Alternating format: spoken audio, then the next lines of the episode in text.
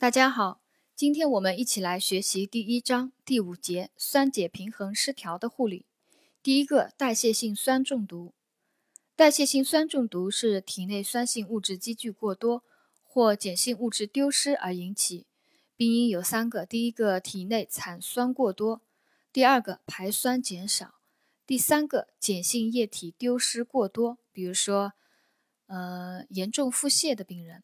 因腹泻丢失了大量的碱性液体，所以它会有一个代谢性酸中毒。临床表现，第一个，呼吸的改变，病人呼吸深而快，有时呼气有同位。看到“同位”两个字啊，我们就想到糖尿病酮症酸中毒的病人，他也是呼吸深而快，有时呼气有同位。第二个，心血管的改变，当酸中毒时，血清氢离子浓度增高。使毛细血管扩张，病人表现为颜面潮红、口唇樱桃红色。但是休克的病人酸中毒时，因为缺氧，他面色仍然是青紫的啊。第三个，中枢神经系统的改变，酸中毒时脑细胞代谢活动受到抑制，病人可有头痛、头晕、嗜睡，严重者可以出现昏迷。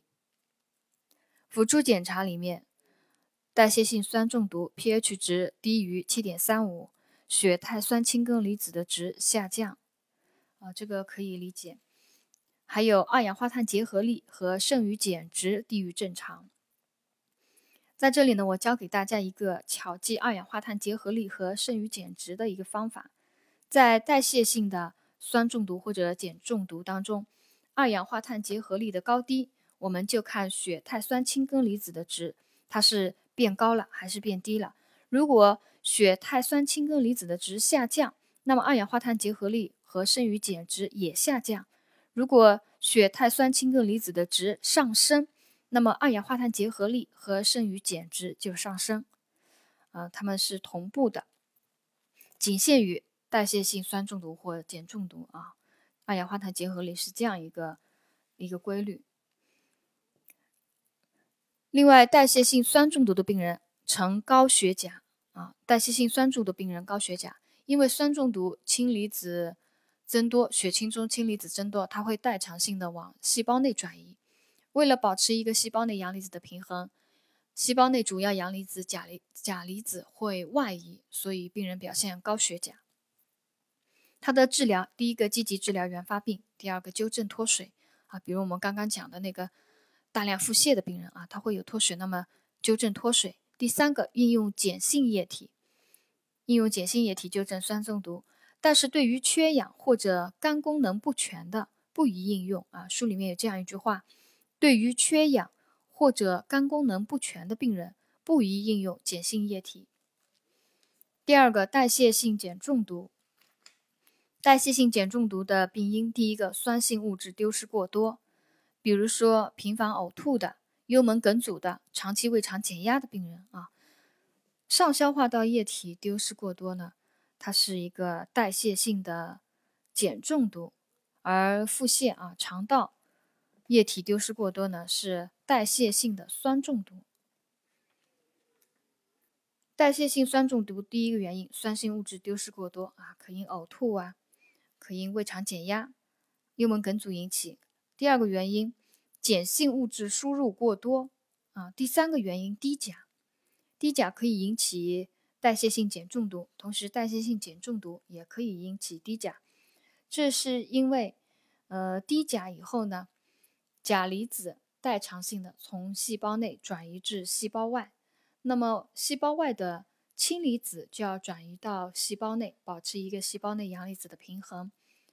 细细胞外液啊，氢离子见呃变少了，那么就会出现一个代谢性的碱中毒。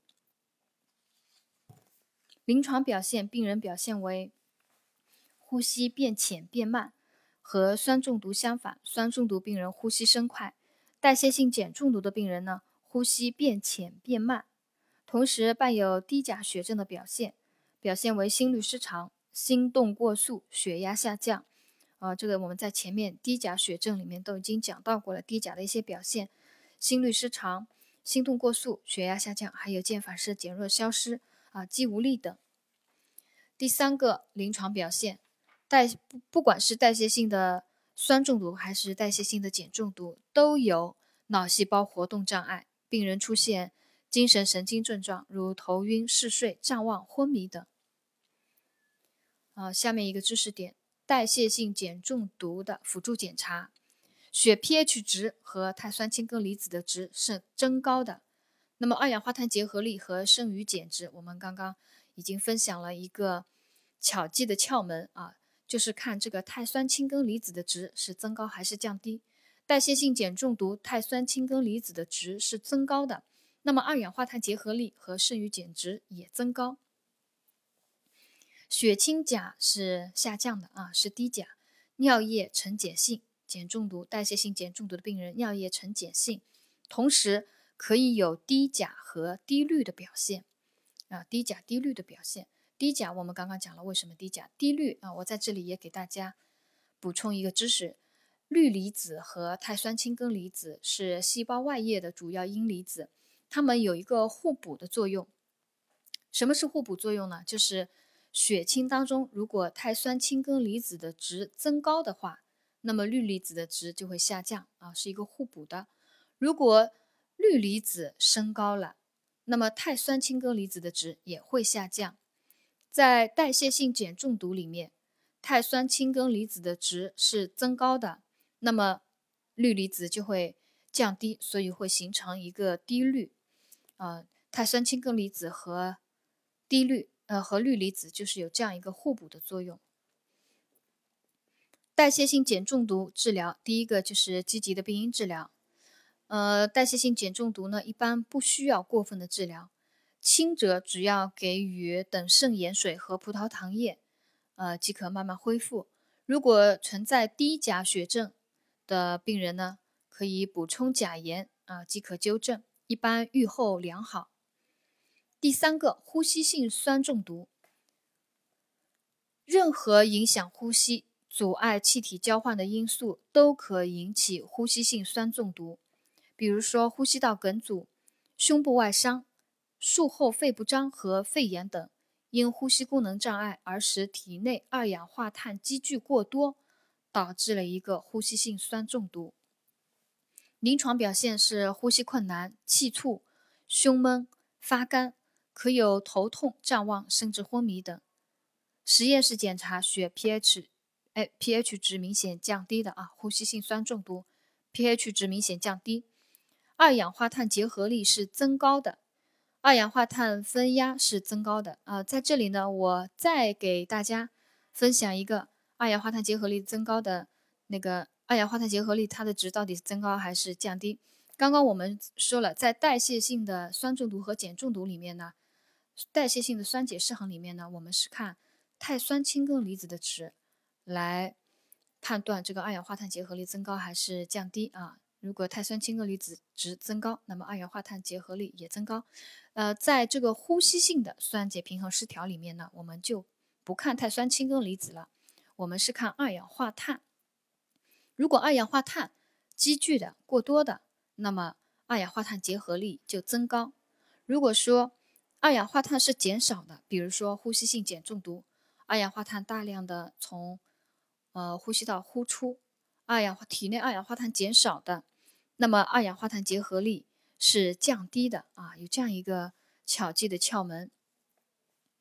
我们再回到呼吸性酸中毒里面辅助检查，我们再来回忆一下，呼吸性酸中毒 pH 值降低啊，因为二氧化碳储留蓄积，二氧化碳变多的，所以二氧化碳结合力是增高的，二氧化碳分压也是增高的。它的治疗一个是控制病因。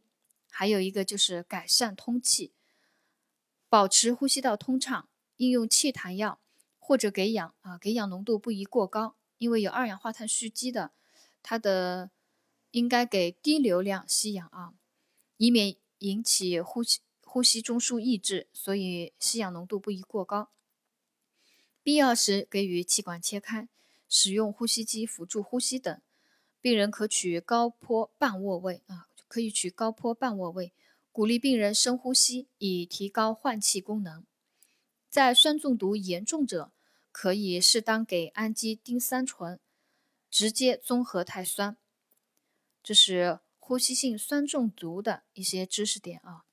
第四个，呼吸性碱中毒。凡是换气过度，都可发生呼吸性碱中毒。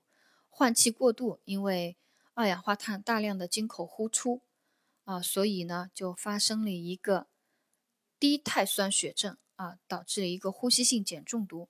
鉴于癔症、颅脑损伤、高烧、使用呼吸机不当等，因过度换气使血中二氧化碳明显降低，引起了一个低碳酸血症，引起。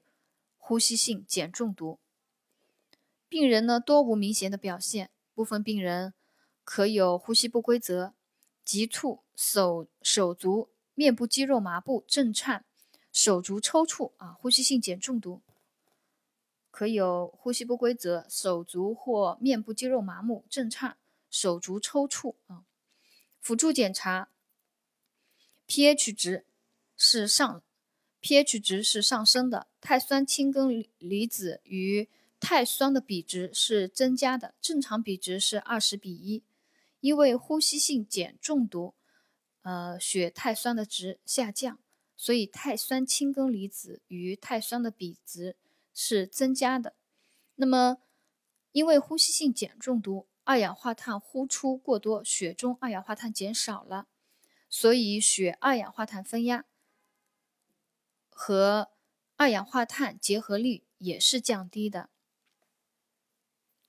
呼吸性碱中毒，它的治疗，第一个控制病因，有过度通气的、过度换气的病人，可以用纸袋罩住口鼻，比如说癔症的病人啊，可以用纸袋罩住口鼻，或者给他戴口罩，以增加二氧化碳的吸入，还可以吸入含有百分之五的二氧化碳的氧气。如果出现手足抽搐的，可给百分之十的葡萄糖酸钙，缓慢静脉推注。啊，这是呼吸性碱中毒的一些知识点。在这个第五节酸碱平衡失调的护理里面，还有一个知识点，它讲到了一个辅助检查里面讲到了一个中心静脉压。中心静脉压它代表的是右心房或胸腔段静脉内的压力。它的变化反映了血容量和心功能。正常值为六到十二厘米水柱，过低可能是血容量不足，过高可能是心功能不全啊。这个是中心静脉压，它在这里辅助检查里有讲到。呃，在后面的章节当中，我们也会，呃，也会继续再讲这个中心静脉压。护理措施维持。体正常的体液平衡啊，第一个可以体液不足的纠正，保证液体入量，制定补液计划。补液量一个知识点，补液量包括三部分。第一个生理需要量，正常人每日生理需要量为两千到两千五百毫升啊，正常人每日生理需要量为两千至两千五百毫升。第二个累积丧失量啊，这个是它的补液量。第一个生理需要量，第二个累积累积丧丧失量，第三个继续损失量，这是它的补液包括的三个部分。第一个生理需要量，第二个累积丧失量，第三个继续继续损失量。呃，补补什么？原则是缺什么补什么。对于盐糖的生理需要量，正常人氯化钠需要五至九克每天。氯化钾二至三克每天，葡萄糖是一百至一百五十克每天啊，这是对盐和糖的生理需要量。我们对此要做一个了解。正常人氯化钠五到九克每天，氯化钾两到三克每天，葡萄糖是一百到一百五十克每天以上。至于如何补，有一个补液原则，就是。先盐后糖，先精后胶，先快后慢。见尿补钾，见尿补钾是指尿量在四十毫升每小时以上啊。它在这个见尿补钾尿量的这个数值啊，它有的地方是讲三十毫升每小时以上即可补钾，在这里呢，它讲的是四十毫升每小时以上即可补钾啊。总之，至少要在尿量要在三十毫升每小时以上才能够补钾。这是第五节酸碱平衡失调的护理的一些知识点呢，就总结到这里。呃，到今天呢，我们第一章水电解质酸碱代谢失调病人的护理，所有的知识点和考点呢就总结完毕了。谢谢大家的收听。